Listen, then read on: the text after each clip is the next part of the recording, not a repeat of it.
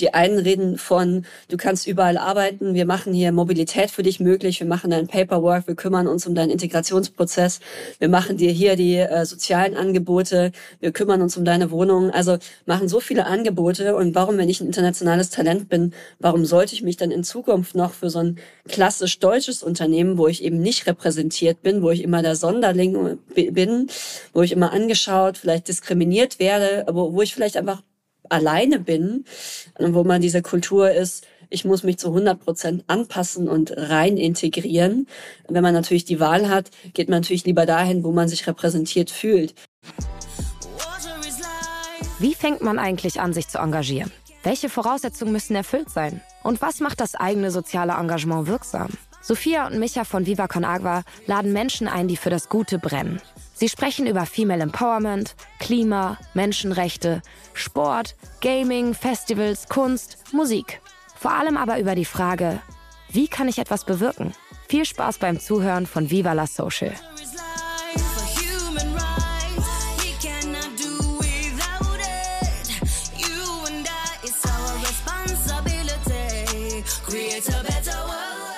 Werbung! Bei Viva la Social geht es ja immer wieder darum, auf welch unterschiedliche Weise sich Menschen engagieren und soziale Projekte unterstützen können. Spoiler, es gibt sehr, sehr viele Möglichkeiten. Nun aber ein kleiner sozialer Werbeblock. Wie auch ihr euch während der Weihnachtszeit unkompliziert für Trinkwasserprojekte in Uganda engagieren könnt. Getreu dem Motto, macht das Fest zum Flüssig. Beim One Wash Project in Uganda führen wir mit unserem langjährigen Partner Welthungerhilfe Brunnenbohrung und Hygieneworkshops an Schulen durch. Dafür haben ein paar Menschen des öffentlichen Lebens, Freunde von uns, Talents, Content Creator etc., ihre Lieblingsstücke in den Ring geworfen, die während der Adventszeit versteigert werden können. Die Erlöse werden für Wash-Projekte in Uganda eingesetzt. Wenn da nichts für euch dabei sein sollte, könnt ihr ganz unkompliziert spenden oder sogar eure Spende an die Liebsten verschenken. Eine soziale Alternative zum klassischen Weihnachtsgeschenk. Schaut dafür einfach mal bei fest.vivaconagua.org vorbei. Jetzt geht's weiter mit der neuen Folge von Viva la Social. Herzlich willkommen zum Viva la Social Podcast mit der wunderbaren Sarah Brun. Ich muss gestehen, ich habe ja normalerweise immer eine wunderbare Co-Hostin, Sophia Burgert, die macht aber drei Monate äh, Sabbatical. Richtig geil und ist in Südamerika, Happy Life da.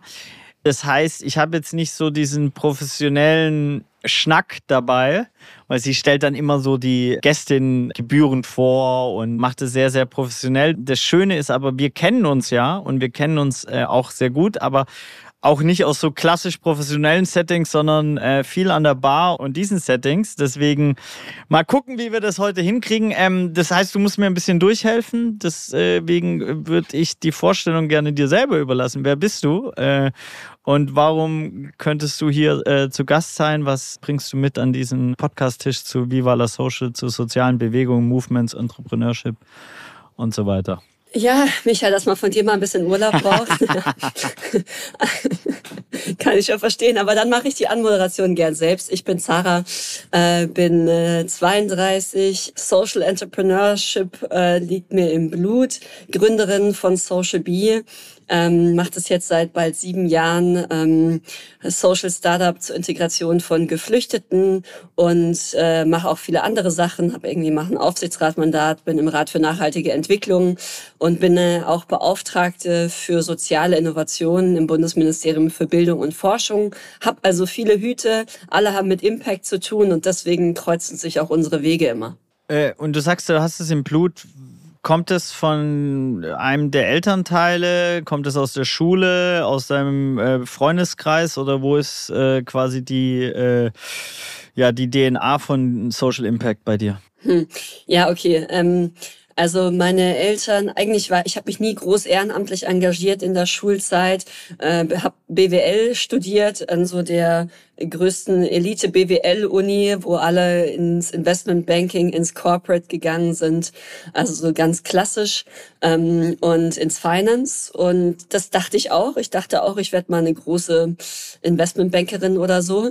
Ähm, ist ein bisschen anders gekommen. vielleicht lag es doch noch nicht so im Blut. Vielleicht wurde es mir irgendwie eingeimpft, äh, weil es einfach ziemlich geil ist, wenn man einmal damit anfängt. Ich bin so ein bisschen reingerutscht habe äh, ausgegründet aus dem Masterstudium. Äh, Im Bachelor gab es noch keine Startups, im Master gab es immerhin neben der klassischen Wirtschaft auch noch so die Option Startup. Habe im VC gearbeitet, immerhin Cleantech VC, der grüne Technologien und so investiert hat. Habe da viele Gründer und Gründerinnen gesehen, die gepitcht haben mit coolen Ideen und dachte mir, die kochen alle nur mit Wasser, kann ich auch, aber halt mit irgendwas, auf was ich Bock hab, weil so Maschinenbau und so ist jetzt nicht so meins.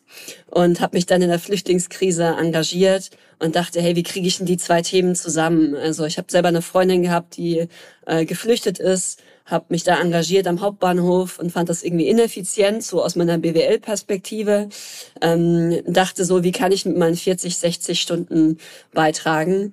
Ähm, wie kann ich eine Lösung zur Flüchtlingskrise entwickeln, unternehmerisch? Ähm, und dann habe ich einfach mal einen Pitch gebastelt und losgelegt. Und in, in, ich habe ein paar Zahlen äh, recherchiert. In den sieben Jahren habt ihr über 900 Flüch geflüchtete Menschen integriert, glaube ich, und auch sehr viel Geld eingespart an, an staatlichen äh, Geldern. Ähm, wie schafft das Social Bee und wo, habt, äh, wo hast du da quasi genau diese Ineffizienz verwandelt in Effizienz? Ja, also mittlerweile bin ich stolz, dass es 1200 sind und es soll noch mehr werden. Also wir haben echt sehr große Ambitionen, ähm, wollen jetzt auch nochmal extrem stark wachsen, dass wir auch in den nächsten fünf Jahren eher nochmal so fünf bis zehntausend Menschen pro Jahr integrieren. Aktuell haben wir so unsere Wachstumsrate da auf 500, 550 Menschen pro Jahr, äh, die wir integrieren, schon mal erhöht. Das ist deutlich besser als in den ersten Jahren. Aber wir wollen natürlich, haben natürlich eine Ambition, so Europas Nummer eins für Integration zu werden, wirklich im sehr großen Stil was zu verändern. Ich glaube, da haben wir jetzt auch ganz gute Karten, haben jetzt viel Erfahrung gesammelt. Genau, kannst du nochmal ein anderer Teil der Frage sagen? Naja, die, die Art und Weise, wie ihr es macht. Also was im, im Prinzip ist es ja so äh, plakativ gesagt ein Tinder-Date zwischen äh, geflüchteten Menschen und äh, äh, Unternehmen. So, und wie schafft ihr das? Weil äh, swipet man nach links oder swipet man nach rechts? Also wie, wie ist der Mechanismus bei euch quasi, ähm, dass euch da, ja, dass ihr schon geschafft habt, 1200 Geflüchtete zu integrieren? Ja, also ich glaube, man muss sich einfach, warum funktioniert es noch nicht von selbst, ist, glaube ich, die Kernfrage. Und die beantwortet sich schnell, wenn du mal in eine Personalabteilung guckst. Der Personaler, die Personalerin, äh, da Menschen, die nicht ins System passen, zu integrieren, ist halt erstmal ein Pain in the Ass macht erstmal mehr Arbeit und ist komplex. Also wo finde ich die? Wie stelle ich die ein mit Bürokratie? Wer qualifiziert die eigentlich? Die sind vielleicht noch nicht, passen noch nicht so auf unsere deutschen Standards. Und dann, wer betreut sie eigentlich so das erste Jahr, wenn ja noch, wenn es noch ein bisschen ruckelt im System, ja, wenn irgendwie Familiennachzug kommt, wenn es um Wohnungssuche geht, wenn es um psychologische Betreuung geht, das sind ja alles nicht so unbedingt, die beeinflussen die Arbeit, weil sie einen Job unterbrechen können, aber das ist halt so viel für einen klassischen Personal Personalabteilung. Und deswegen haben wir uns darauf spezialisiert, den Unternehmen genau die Arbeit abzunehmen und die Geflüchteten da so durch zu manövrieren und wirklich an die Hand zu nehmen und zu unterstützen. Und wir haben jetzt ein Netzwerk an über 3000 Organisationen, NGOs, Ehrenamtlichen, die, wo wir Menschen finden, rekrutieren, die auch sonst niemand findet. Also wir gehen in die Unterkünfte rein, alles. Dann sagen wir ihnen, ähm, ja, versuchen sie zu qualifizieren, haben da verschiedene Programme, Pflege, Retail, Logistik, so und dann aber auch im höher qualifizierten Bereich Projektmanagement, IT, Pfle äh, etc und äh, qualifizieren sie dafür drei Monate und stellen sie im Anschluss bei den Partnerunternehmen ein, wo sie dann im ersten Jahr on the job noch begleitet werden. Aber ganz wichtig, es ist nicht nur eine Einbahnstraße, wir trainieren auch immer mehr die Unternehmen, weil wir können auch nicht so das Runde ins Eckige bringen, wenn wir halt da, ich sag mal, wir erleben da auch ziemlich krasse Sachen, manchmal einfach gut gemeint, aber halt äh, Systeme noch sehr deutsch ähm, und oft dieser Einstellung, wir müssen uns assimilieren. Die Geflüchteten, wenn sie schon herkommen, müssen alles äh, von Deutsch lernen bis Deutsch denken und deutsche Kultur im Blut haben. Ähm, diese Assimilierungsstrategie funktioniert nicht. Ich glaube, wenn wir uns den demografischen Wandel anschauen, wird ganz schnell klar, dass Unternehmen die Leute brauchen, dass es ein äh, Ding auf Augenhöhe ist, dass ja Unternehmen eigentlich attraktiv für Zuwanderung und Migrantinnen und Geflüchtete äh, werden müssen, weil in Zukunft äh, ja, warum sollte ein Migranten, Geflüchteter mit einer guten Qualifikation überhaupt in dem Unternehmen arbeiten, wenn das halt, ja, ich sag mal, durch und durch eher, ich weiß nicht, so, so ein deutscher Laden ist, der sagt so, ja, passt dich mir an und ich mache aber nichts. So, das heißt, wir trainieren auch sehr stark die Unternehmensseite. Und ich glaube, so dieses zweiseitige Modell, sehr stark auf die Unternehmensbedürfnisse einzugehen. Wir nehmen ihnen die Arbeit ab und so bringen wir sehr viele Menschen in Arbeit. Auf der anderen Seite sehr stabiles Betreuungsangebot ähm, für die Geflüchteten zu haben und dann aber eben auch die Unternehmen noch mit zu trainieren. Ich glaube, das ist so, das sind so die drei Zauber-Ingredients. Das heißt aber, das Unternehmen, also wenn man sich jetzt äh, bei dir melden will und ein Unternehmen ist, melden sich dann die CEOs oder melden sich dann die HR-Abteilungen oder wer meldet sich dann bei dir? Sowohl als auch. Also die CEOs oder die CHROs oft, um eigene Projekte zu machen. Hey, wir wollen 20, 40, 100 Menschen einstellen in den drei Bereichen, ich weiß nicht, Produktion, Logistik, IT dann sagen wir, okay, wir machen gemeinsam ein Projekt, planen das mit euch, planen die Qualifizierung, planen den ersten Einstieg und wir machen was Großes draus und ähm, äh, machen auch noch Beratung der Unternehmen dann in der Transformation. Aber wir machen auch super niederschwellig, wenn in München im Lager eine Stelle frei wird und da sagt, hey, äh, habt ihr mal einen, der mitmacht, dann haben wir auch da Leute. Also wir machen Einzelbesetzungen, aber eben auch diese großen Projekte, sodass für jeden so ein bisschen was dabei ist. Und bedeutet auch, wenn man sich bei Sarah meldet, dann äh, muss man schon auch ein bisschen bereit sein, sich äh, selbst zu hinterfragen, zu reflektieren und vielleicht auch Teile der Unternehmenskultur äh, zu justieren für, sag ich mal, das 21. Jahrhundert? Ja, und ich glaube auch, wenn man, man sollte Bock drauf haben und schon ein bisschen erkennen, dass Fachkräftemangel sie alle irgendwann betreffen wird, früher oder später. Die meisten stecken mittendrin, sonst würden sie nicht anrufen. Und Fachkräftemangel muss man halt, da muss man selber an sich arbeiten. Ganz spannend zum Beispiel, alle haben, alle Pflegeunternehmen haben einen riesen Bedarf an Pflegekräften, riesen Fachkräftemangel. Und wir haben ein Pflegeunternehmen getroffen, was keinen Fachkräftemangel hatte. Und wir haben gefragt, na, warum ist das denn so? Naja, da war halt einer bei uns in einem Vorstand, hatte selber Flucht-Migrationshintergrund und der war so ein Vorbild für die anderen. Sagt, hey, plötzlich Aufsteigerperspektiven sind alle gegeben, ähm, Flucht für Flucht und Migration komplett offen und deswegen hatten die auch überhaupt kein Bewerbungsproblem. Und wir wollen ja eigentlich dahin zu sagen, wie können die euer, könnt ihr euer System öffnen, anstatt immer so diese Brücke zu spielen. Eine Brücke ist ja nur so lange notwendig, bis ein Unternehmen aus sich selbst heraus in ihren eigenen Rekrutierungsprozessen, in ihrer eigenen Weltoffenheit und Kultur es schafft, äh, ja die Talente an sich zu ziehen und zu binden. Ist das ein Beispiel für Representation Matters? Also ich habe mir mal, ähm, war schon vor fünf, sechs Jahren, irgendwann habe ich äh, äh, mal ähm, die Bewerbung durchgeskippt und äh, bei Viva Con Aqua und dann waren, so wie du jetzt sagen würdest, klassisch deutsch, das waren alles Allmanns. Und dann habe ich eine Freundin, äh, Helene Fares, äh, nur Liebe an sie, äh, gefragt, ey, warum kriegen wir denn keine anderen Bewerbungen? Und dann hat sie gesagt, Micha, guck dir mal eure Homepage an. Da sind quasi äh, nur, nur Weiße abgebildet. Warum soll sich da eine äh, Person mit Migrationsgeschichte bewerben und denken, sie hätte einen Safe Space oder, oder würde Gehör haben für und, und nicht, was weiß ich, klar, rassistische äh, äh, Themen etc., Rassismen sind ja kleiner versteckt, als, als man immer denkt und so weiter. Ähm, das heißt, ist das genau dafür ein Beispiel, dass, dass man das auch kreieren muss in Unternehmen? Ja, genau. Also wenn man jetzt mal ein deutsches Familienunternehmen, die Bewerbungs- und die Online-Auftritte etc. vergleicht mit einem, ich sag mal, sehr international aufgestellten Tech-Startups, ich glaube, die zwei Bewerbungen mal zu, äh, die, die zwei, ähm, wie nennt man das, Bewerbungsjob Profile mal nebeneinander zu legen, wie die geschrieben sind. Die einen reden von, du kannst überall arbeiten, wir machen hier Mobilität für dich möglich, wir machen dein Paperwork, wir kümmern uns um deinen Integrationsprozess, wir machen dir hier die äh, sozialen Angebote, wir kümmern uns um deine Wohnung. Also machen so viele Angebote und warum, wenn ich ein internationales Talent bin, warum sollte ich mich dann in Zukunft noch für so ein klassisch deutsches Unternehmen, wo ich eben nicht repräsentiert bin, wo ich immer der Sonderling bin, wo ich immer angeschaut, vielleicht diskriminiert werde, aber wo ich vielleicht einfach alleine bin, wo man diese Kultur ist, ich muss mich zu 100 Prozent anpassen und rein integrieren. Wenn man natürlich die Wahl hat, geht man natürlich lieber dahin, wo man sich repräsentiert fühlt, wo internationale Kultur gelebt wird, wo Unternehmen weltoffen sind, wo sie sich freuen auf dich und nicht sagen, ach, almosenmäßig, deswegen sage ich Augenhöhe. So, ach, du musst mir eigentlich die Füße küssen, äh, dass ich dir eine Chance gebe, weil du bist ja äh, geflüchtet. Ja, aber das geht gerade um die Augenhöhe. Was können die Unternehmen davon eigentlich lernen, äh, solche Menschen bei sich zu integrieren? Und wie können sie das auf ihre Unternehmenskultur übertragen? Wie können sie an sich selber arbeiten? Dass es nicht solche Brückenlösungen wie Social B braucht, sondern dass die Unternehmen es eigentlich selber schaffen. Und ich glaube, es ist am Ende auch eine Existenzfrage der Unternehmen. Wir sind jetzt im 21. Jahrhundert, da haben sich halt die Dinge ein bisschen geändert. Und da müssen sie halt schon nochmal nachziehen, gerade auch im lokalen und internationalen Wettbewerb.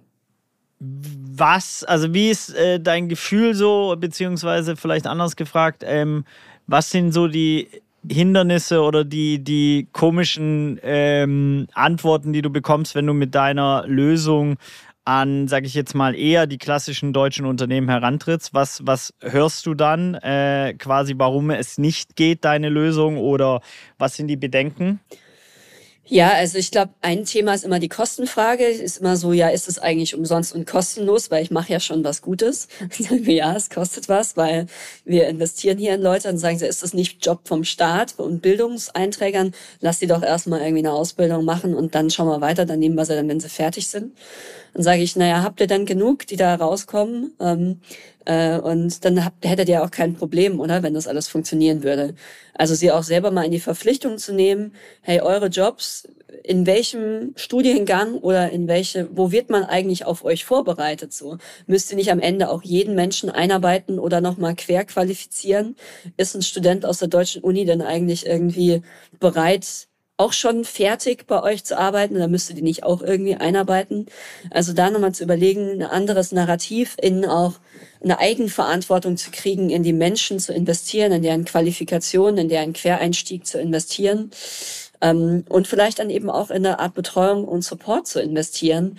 Ähm, das ist, glaube ich, schon noch ein Umdenken. Sagen Sie, ja, was ist das so? Wir wollen so den 1 zu 1 Headhunter-Preis. Ähm, der darf nur maximal 2000 Euro kosten, weil äh, das so, ja, der Rest ist uns zu teuer. Da müssen wir halt nochmal gucken, was kriegt ihr eigentlich da? wenn wir die Menschen qualifizieren, wenn wir sie begleiten, wenn wir sie auch stabilisieren, dass sie langfristig im Unternehmen bleiben, weil wenn, sonst droppen sie nach zwei Wochen wieder raus oder nach einem Monat und dann ist ihnen auch nicht geholfen, dann haben sie die gleichen Rekrutierungskosten wieder. Also da wirklich ein Rechenmodell auch aufzubauen mit den Unternehmen, warum es sich für sie lohnt ähm, und die von der kurz auf eine längerfristige Perspektive zu wechseln und mit der längerfristigen Perspektive verstehen sie dann eben auch den Need zur Transformation intern. Viele sagen, ah, wir haben doch schon, wir sind doch schon international. Aber ähm, ob sich die Menschen dann wohlfühlen, ob sie langfristig bei ihnen bleiben, die haben dann trotzdem oft riesige Fluktuationsquoten und Co. Ähm, da kann man was dran machen. So. Und das sind so schon die Vorurteile. Wir haben natürlich auch viele, wir hatten früher auch viel so Rassismus-Geschichten, also das haben wir immer mal wieder. Wir hatten auch teilweise echt schon krasse Fälle. Da habe ich selber noch Geflüchtete selber integriert und hingebracht und dann hieß es so, ah, der Prinz aus Zamunda ist da. Ja, super, schön, dass du da bist. Ne? Also es war dann gar nicht bös gemeint, aber ist natürlich schon krass. Und dann ihnen zu erklären, dass eigentlich sie auch ein Training brauchen, ähm, ist natürlich dann auch manchmal erfordert schon Fingerspitzengefühl, weil die Leute denken immer, sie sind total weltoffen.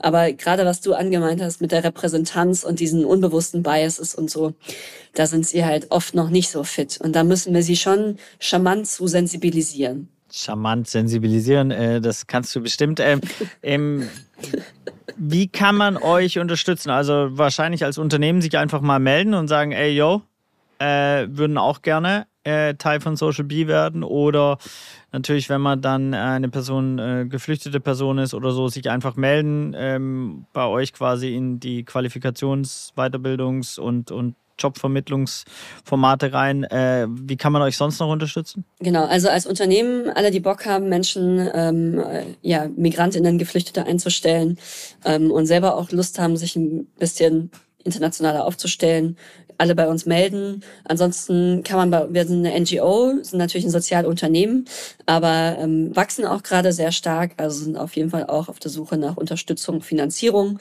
ähm, Spenden etc., weil wir jetzt gerade schon nochmal einen sehr großen Wurf wagen wollen. Wir bauen unsere digitalen Angebote, unsere Qualifizierungsangebote aus. Wir machen eine viel breitere Palette an Jobprofilen, die wir anbieten.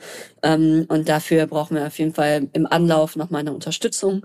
Ähm, genau, ansonsten join the movement, wenn man Bock hat, Volunteer zu sein etc., meldet euch auch bei uns. Wir haben geile Stellen ausgeschrieben im Marketing. Äh, ich suche eine coole Referentin, wenn jemand da draußen Bock hat.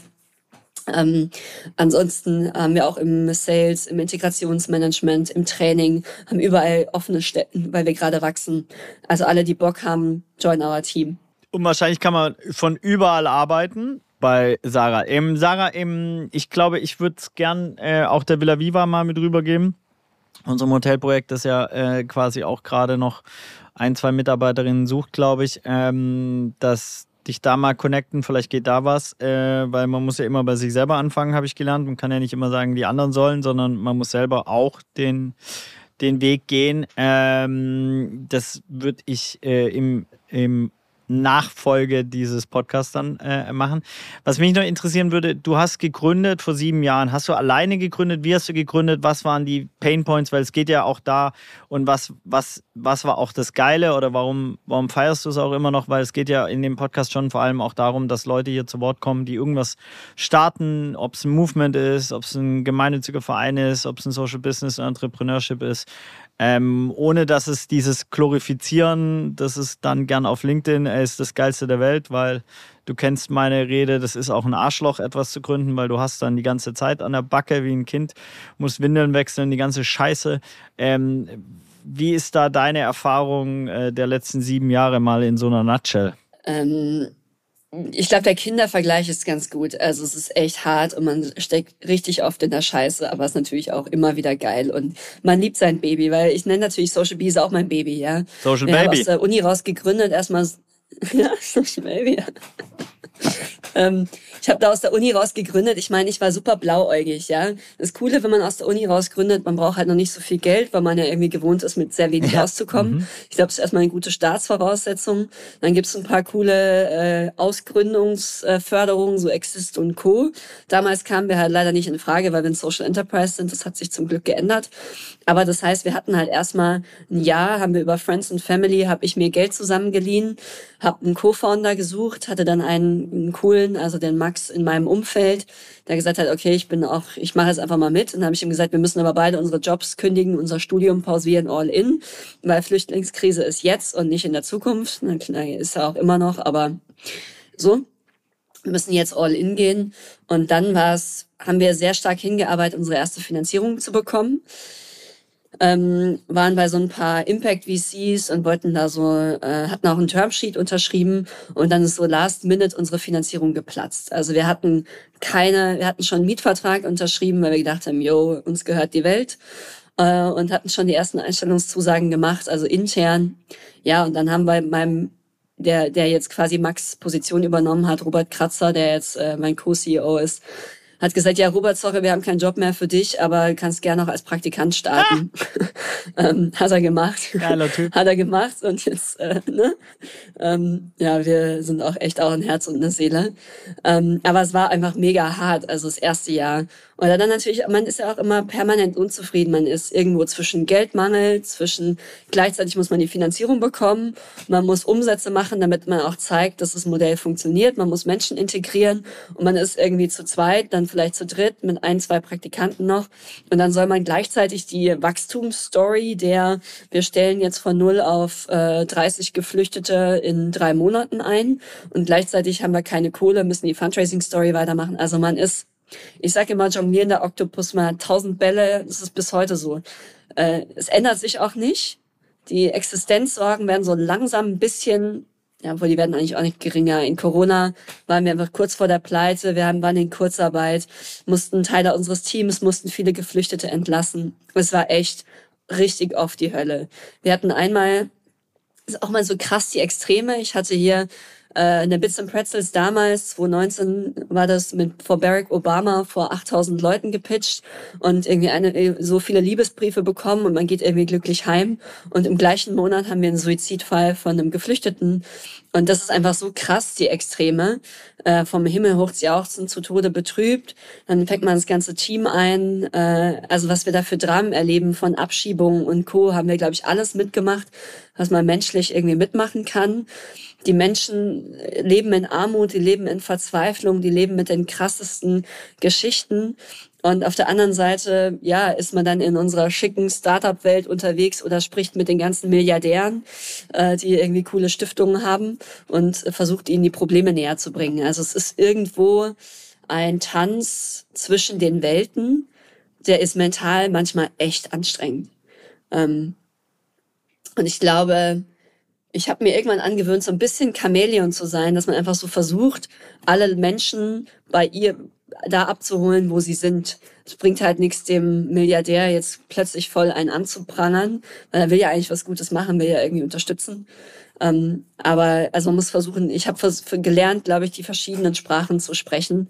Aber ja, manchmal ist es mega geil und manchmal klappt eine Finanzierung und dann feiert man was. Und manchmal ist man wieder so im Keller, weil ein Projekt platzt. Aber ich habe das Gefühl, diese Amplitude, die geht so im, im im Wesentlichen nach oben, aber die ist sehr extrem. Die Ausschläge sind richtig extrem. Das ist kein geradliniger Weg. Das ist echt eine, also eine Achterbahn ist eigentlich noch nichts dagegen. Werbung! Viva la Social freut sich auf 1,5 Grad als neuen Partner des Podcasts. 1,5 Grad hat das Warum zum Namen gemacht. Denn 1,5 Grad Klimaziel geht uns alle an. Packen wir es nicht zusammen an und leisten unseren CO2-neutralen Beitrag, brennt uns der A auf diesem Planeten weg. Statt aber zu lamentieren oder Weltuntergangsszenarien zu zeichnen, müssen wir einfach mal machen. Und zwar schnell. 1,5 Grad hat dazu einen Masterplan entwickelt und bietet dir immer deinen günstigsten und saubersten Strom. Sie sind eine One-Shop-Plattform für Klimatechnologie, die es zur nachhaltigen Energiewende braucht. Das heißt, von Solaranlage, Wallbox, Wärmepumpe über den intelligenten Energiemanager Heartbeat bis hin zum dynamischen Stromtarif Dynamic Pulse gibt's alles aus einer Hand und für jeden und jede die maßgeschneiderte Energielösung, die von den regionalen Meisterbetrieben direkt bei dir vor Ort umgesetzt werden. 1,5 Grad macht's als europäischer Technologiemarktführer möglich. Ein Leben im Takt von Wind und Sonne. Living on Wind and Sunlight for free. Was ist dein persönliches 1,5 Klimaziel? Starte noch heute mit einem CO2-neutralen Leben und erfahre mehr unter www.1,5grad.com. Du bist ja, wenn wir es jetzt mal von Social B ein bisschen weggehen, weil jetzt nämlich alle Hörerinnen auf Social B gehen, dem folgen und sich da engagieren und die Unternehmen melden und so weiter und wir jetzt quasi der, der Pitch schon erfolgreich war, auf eine Metaebene switchen, dann hast du vor sieben Jahren gegründet. Wie hat sich die ganze Du hast vorher schon gesagt, Exist äh, gab es damals nicht für Social Entrepreneurships. Das gibt es jetzt für Social Entrepreneurships. Wie hat sich diese ganze Purpose Economy aufgebaut, entwickelt, so aus deiner Perspektive, was du mitbekommst von jetzt der Gründung von dir 2016 bis äh, jetzt 2023? Ja, also 2016 war es schon noch so, dass Social Entrepreneurship war selbst mir unbekannt. Äh, ich bin da ja auch eher so reingerutscht. Ähm, es gab nur andere Vorbilder. Es waren halt immer die dicken CEOs oder die coolen Tech-Startups in den Vorlesungen und Co. Also es gab da, glaube ich, auch noch wenig Angebote an den Universitäten. Auch das hat sich geändert. Es kommen immer mehr Social Impact Studiengänge. Es wird größer Teil der Ausgründungszentren, muss noch viel mehr Teil der Gründungszentren werden. Ähm, aber es hat sich ja auch der CENT gegründet, das Social Entrepreneurship Netzwerk Deutschland. Nur zwei, drei Jahre später plötzlich hat Social Entrepreneurship eine Stimme bekommen. Ähm, und ja auch in die Politik Einzug gehalten. Also das hat sich ja grundlegend geändert, was da abgeht, ähm, bis hin jetzt zu der Strategie für soziale Innovationen und so, äh, gemeinwohlorientierte Unternehmen, äh, wo ich jetzt auch Teil war in meiner Rolle als Beauftragte. Also ich glaube, vor sieben Jahren gab es dieses Thema so gut wie nicht, zumindest nicht auf der politischen Agenda, in der Agenda der Unis, auch auf der Agenda der InvestorInnen. Ähm, und das hat sich schon geändert. Ähm, das Funding-Ökosystem wächst. Äh, die Anzahl der Impact-Gründungen wächst. Ich finde ja auch immer noch mega geil, dass knapp 40 Prozent der Neugründungen Impact-orientierte Gründungen sind. Ähm, da sieht man mal, ich glaube, unsere Generation hat da Bock drauf, die Gen Z hat da richtig Bock drauf und weiß, dass irgendwie mit einem klassischen, weiß ich nicht, dem nächsten Liefer-Startup oder Zahnbürsten-Startup man jetzt nicht die großen Probleme unserer Welt tackeln kann und dass man das schon verbinden kann. Und das ist natürlich geil, wenn man äh, einen Purpose zusammenbringt, ähm, und ich glaube, die Probleme unserer Gesellschaft sind so groß von Klimawandel, De äh, Demokratie, äh, die in Gefahr ist. Und ich glaube, immer mehr Leute sehen da ihre Rolle und haben da Bock drauf. Und das merkt man in den Lehrplänen, das merkt man in den Ausgründungen, das merkt man politisch. Ähm, und von daher finde ich schon, wir sind auf einem guten Weg, aber es ist schon noch eine Bubble. Und mein Traum ist natürlich, dass wir eine Wirtschaft bauen, die für Umwelt und Gesellschaft arbeitet. Und dafür muss schon noch deutlich mehr Disruption passieren. Wir brauchen viel mehr Role Models, wir brauchen viel mehr Kapital in dem Sektor. Und wir müssen uns auch weniger diese Sektoren trennen, sondern wir müssen einfach die klassische Wirtschaft, was heißt übernehmen oder dazu motivieren, nachhaltiger ähm, zu wirtschaften, weil wir haben nur einen Planeten. Das war eigentlich schon ein Mic Drop, aber ich lasse sie noch nicht raus. Ich habe mehrere Fragen. Erstens, Gen Z, äh, bist du Teil der Gen Z, weil du mit Z geschrieben wirst? Weil mit 32 ist man dann auch Teil der Gen Z, ohne jetzt dein Alter zu. Nee. Ja, okay. Ich glaube, ich habe mich zumindest noch mal kurz korrigiert. Meine Generation und die Gen Z. Und die Gen Z. ähm, und ähm, zweite Frage, äh, wie unsere Demokratie ist in Gefahr? Naja, also ich glaube, eine erstarkende AfD, äh, das macht uns allen Angst, wenn man mal in die anderen Länder schaut, äh, was in Italien passiert, in Frankreich passiert. Ähm, also ich glaube, wir äh, müssen schon um unsere Demokratie kämpfen und auch die Menschen, die vielleicht immer eher gesagt haben, ja, das als selbstverständlich genommen haben, äh, weil sie sagen, ja, das ist ja unser System, dafür haben wir uns entschieden, da muss man jetzt nichts mehr für machen. Äh, ich glaube auch, wir müssen da alle ein bisschen aufwachen und auch äh, ja für die Demokratie einstehen, die feiern, zelebrieren, weil es eine unheimliche Freiheit ist, in der wir leben. Es ist ein unheimlich hoher Lebensstandard, den wir haben im Schnitt. Und ähm, ja, die Schere zwischen Arm und Reich äh, klappt immer weiter auf. Also unsere gesellschaftlichen Herausforderungen sind schon groß, aber wir werden sie nicht durch ein Erstarken von rechts lösen, sondern durch mehr Demokratie und durch mehr Engagement für Social Impact. Die, die äh, andere Frage, die auch mir sofort gekommen ist, du hast an der Strategie mitgearbeitet. Was was besagt die? Also so jetzt ohne, dass ich mir dieses 136 Seiten Pamphlet, äh, das wahrscheinlich mit Fachtermini vollgepumpt ist, was ich seit der Uni nicht mehr irgendwelche sowas gelesen habe äh, und selbst damals nicht verstanden hätte wahrscheinlich. Also was, wenn, wenn du es runterbrichst auf drei, vier, fünf Punkte, äh, was besagt die Strategie wirklich? Und, und, und wie wird sie wirken, deiner Meinung nach? Also erstmal ist sie die erste Strategie der Bundesregierung überhaupt für das Thema was schon mal ein Meilenstein ist, äh, eine politische Errungenschaft, auf die man alles, was darauf kommt, beziehen kann. Ich glaube, das in sich ist erstmal ziemlich stark, dass es dann 80 Minuten im Bundestag debattiert wird, ja, von allen Parteien, die Lob dafür haben. Also das ist erstmal was, was ich so feier, wo mir das Herz aufgeht, weil schon mal, wo wir vor fünf, sechs Jahren waren, ja, da gab es das Thema einfach nicht. So. Aber was ist drin? Zwei große Themen. Das eine ist, dass soziale Innovationen technologischen gleichgestellt sind.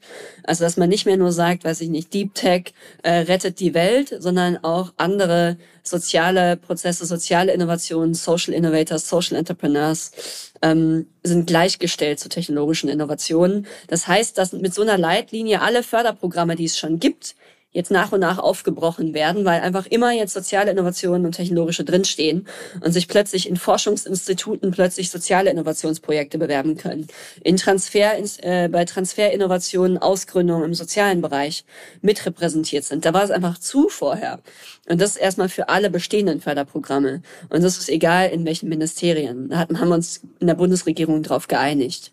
Genauso, dass Social Enterprises äh, zu klassischen Unternehmen gleichgestellt sind. Das heißt, zumindest mal die gleichen Finanzierungsbedingungen bekommen, weil auch die waren noch benachteiligt. Wir hatten ja mal von Exist gesprochen, aber es sind auch andere Mezzaninfonds und Co. Also überall gibt's ähm, noch ist die Gleichberechtigung noch nicht echt immer da. Und das ändert sich. Und dann gibt's natürlich auch Maßnahmen für den Sektorwachstum, für mehr Social Enterprises ganz spezifisch, eine Impact Challenge, wo alle Studierenden an den Hochschulen mitmachen, einen äh, Social Impact Fonds, der gegründet wird aus nachrichtenlosen Bankkonten, äh, Vergabetransformationen, dass man auch Social Enterprises äh, wirklich einkauft in den ganzen staatlichen Prozessen, Ähm, also, dass man soziale und ökologische Kriterien in der Vergabe mit berücksichtigt. Dann, ähm, ja, äh, dass wir auch eine große Plattform für soziale Innovationen machen, wo es Community-Vernetzungsangebote sind, also die Community als solche stärken. Und insgesamt sind 70 Maßnahmen, aber es waren mal so ein paar. Ich glaube, das ist so im Wesentlichen äh, der Wert der Strategie. Dich kann man ja äh, auch unterstützen, indem man dich als äh, Speakerin oder äh, Consultant bucht zu von Diversität, Purpose, New Leadership, Social Entrepreneurship, New Work, New Economy, Turnaround, Business Transformation, Female Entrepreneurship und Leadership. Also äh, schöne äh, LinkedIn Buzzwords, ohne es äh, falsch zu verstehen. Wie schaffst du diesen Spagat zwischen Social B, eine Strategie für die Bundesregierung schreiben und da auch echt Lobby und Grabenkämpfe ähm, so dann auf der anderen Seite da irgendwie auch als äh, heranwachsendes, wenn ich das so sagen darf, äh, Role Model zu fungieren ähm, und, und dein ganzes Leben so unter einen Hut zu bekommen, weil das sind ja mehrere. Ja, also ich glaube, ich wäre natürlich nichts ohne mein Team, sowohl mein äh, Team in der Bundesregierung. Ähm, viele schimpfen ja immer über Beamte, aber ich habe so ein geiles Team, was mit Herzblut an Social Entrepreneur, äh, Social Innovation arbeitet. Also da bin ich echt vom Stuhl gefallen, ähm, weil ich habe so eine engagierte Referentin, die mir den Rücken frei hält. Ich habe, das gibt ein tolles Referat für soziale Innovationen. Die Staatssekretäre stehen hinter mir, also das ganze Haus. Es ist wirklich geil. Ähm, und auf der anderen Seite habe ich natürlich bei Social Bee ein geiles Team. Ich habe auch meine Rolle, also ich habe schon eher die Rolle, Innovationen reinbringen, Sachen anstoßen und dann wird der Ball aufgefangen, umgesetzt, operationalisiert. Ähm, ich habe auch den, ja, ich würde sagen, mir viele Dinge weggeschafft, die ich nicht mehr so kann. Ich habe früher die Buchhaltung gemacht. Ich habe früher, äh, weiß nicht, Prozessmanagement gemacht. Ich kann keine Prozesse. Ich bin bin kreativer Chaot. Ja, ähm, deswegen auf beiden Seiten im Ministerium, in der bei Social B habe ich Leute, die mir diese Themen vom Hals halten, dass ich wirklich mein mein Input äh, zu Social äh, Entrepreneurship äh, und wo es mit Social B hingeht reinbringen kann, sehr kondensiert.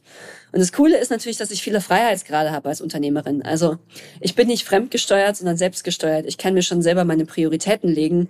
Das muss man halt super konsequent machen. Aber ich schaffe es immer noch, irgendwie zwei, drei, viermal im Jahr surfen zu gehen, äh, meine Wochenenden nicht zu arbeiten. Ich arbeite eigentlich nicht am Wochenende. Ähm, und ähm, ja, schon auch die Dinge zu machen, die mir Spaß machen. Und dann ist es halt nicht so ein harter Job, weil, ja, ich weiß nicht, äh, ist halt cool, auch, ich weiß nicht, mit dir abzuhängen und coole Sachen äh, auf coole ja, Veranstaltungen zu sein und sich inspirieren zu lassen und krasse Leute kennenzulernen, die einem ja wieder Inspiration geben für die andere Arbeit. Also ja, ich glaube auch mit viel Spaß in meinen Job zu gehen. Also vor allem eine Liebeserklärung an die ganzen äh, äh, Teammitgliederinnen und Menschen, die äh, drumherum die Arbeit auch machen. Wie lange hat es gedauert, dass du das für dich erkannt hast? Dass du manche Sachen gar nicht so gut kannst, sondern eher für genau diese Aktivierungsenergie, äh, Netzwerken und Inspiration und Innovation zuständig bist und den anderen Scheiß abgeben. Also anderen Scheiß äh, aus deiner Perspektive, weil andere feiern das ja und andere hätten ja gar keinen Bock auf Netzwerken und Smalltalk. Hallo, wer bist du? Bla bla bla. Ist ja auch total, äh, muss man ja auch sagen, Netzwerken ist ja auch total anstrengend. Man muss irgendwelche Leute ansprechen, die man nicht kennt, äh, so sich ein bisschen gefühlt nackig machen, so immer mal wieder, auch damit da eine Verbindung entsteht und so weiter. Also ähm, ich weiß es mittlerweile auch sehr gut, dass viele meiner Arbeitskolleginnen überhaupt keinen Bock auf meinen Job hätten. Ähm, genauso wie ich keinen Bock oder das auch gar nicht könnte, ihren Job und so weiter. Also wie lange hat es bei dir gedauert? Ähm, es war, ist, glaube ich, schon ein schleichender Prozess, weil am Anfang muss man ja alles machen, notgedrungen. Ähm, und dann holt man sich, glaube ich, automatisch schon eher für die Dinge in dem man nicht so gut ist, jemand. Also ich mal Antje, meine Buchhalterin, ich liebe sie über alles. Ich hab, wir haben davor noch irgendwie mit Hinz und Kunst selber versucht, die Buchhaltung zu machen. Und sie liebt halt die Buchhaltung und sie feiert die Buchhaltung so arg, wie ich das andere feiere. Und deswegen liebe ich sie, weil sie hält uns den Rücken frei. Sie schafft, dass diese Organisation auf stabilen Beinen steht und irgendwie unser Jasmin und der Rest von unserem Accounting-Team, ja. Die lieben das. Und deswegen bin ich ihnen so dankbar. Und diese Komplementarität ist doch eigentlich das Geile. Das ist das Geile an Diversity. Mein Co-CEO, der liebt Prozesse, der liebt HR-Admin, der liebt äh, es, geile Excel-Tabellen zu basteln und sich in die krassesten Legal-Themen reinzuarbeiten und hat unser ganzes Zeitarbeitsmodell dann nochmal glatt gezogen, nachdem ich gesagt habe, ja, das geht schon irgendwie und halt nur so grob geguckt habe, aber irgendwie viele Parameter übersehen hatte. Ja, also der liebt es halt und ich finde halt, das ist doch das Schöne eigentlich an einem Team, wenn man so komplementäre Stärken hat. Ähm, und ich habe auch das Ego dann rauszunehmen und zu sagen, ach, ich muss nicht mehr überall drinstecken, weil es bedeutet auch für mich eine persönliche Last, wenn ich in Themen drinstecke, die ich eigentlich gar nicht, auf die ich gar nicht so Bock habe, wo man aber denkt als CEO, da muss man irgendwie drin sein. Ja, ähm, zum Beispiel Personalführung. Ich habe lieber ein kleines Team, was ich sehr direkt mache, als, weiß nicht, 10, 15 Leute zu äh, zu ähm, führen oder Moderation von Meetings. Ich habe eigentlich gar keine Lust auf Meeting-Moderation. Ja, ähm, also kann man es abgeben, kann man andere empowern, ist doch richtig geil. Wie lange hat's gedauert? Ein paar Themen muss ich mich lösen, Ego, äh, oder von so Gedanken, das muss, ist doch eigentlich meine Aufgabe, das muss ich doch machen. Bis hin zu, man feiert eigentlich die Diversität im Team. Und das liebe ich echt. Das war der perfekte Mic-Drop, das eigene Ego äh, hinten anstellen äh, und Raum machen für Diversität und Komplementärkompetenzenverteilung.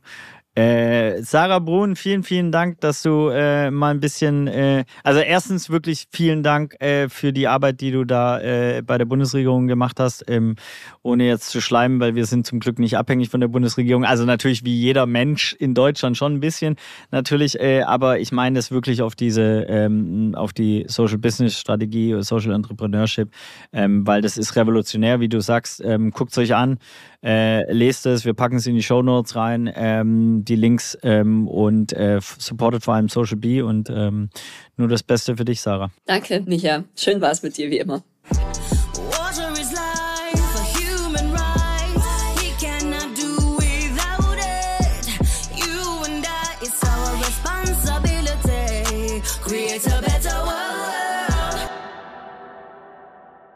Dieser Podcast wird produziert von Podstars bei OMR.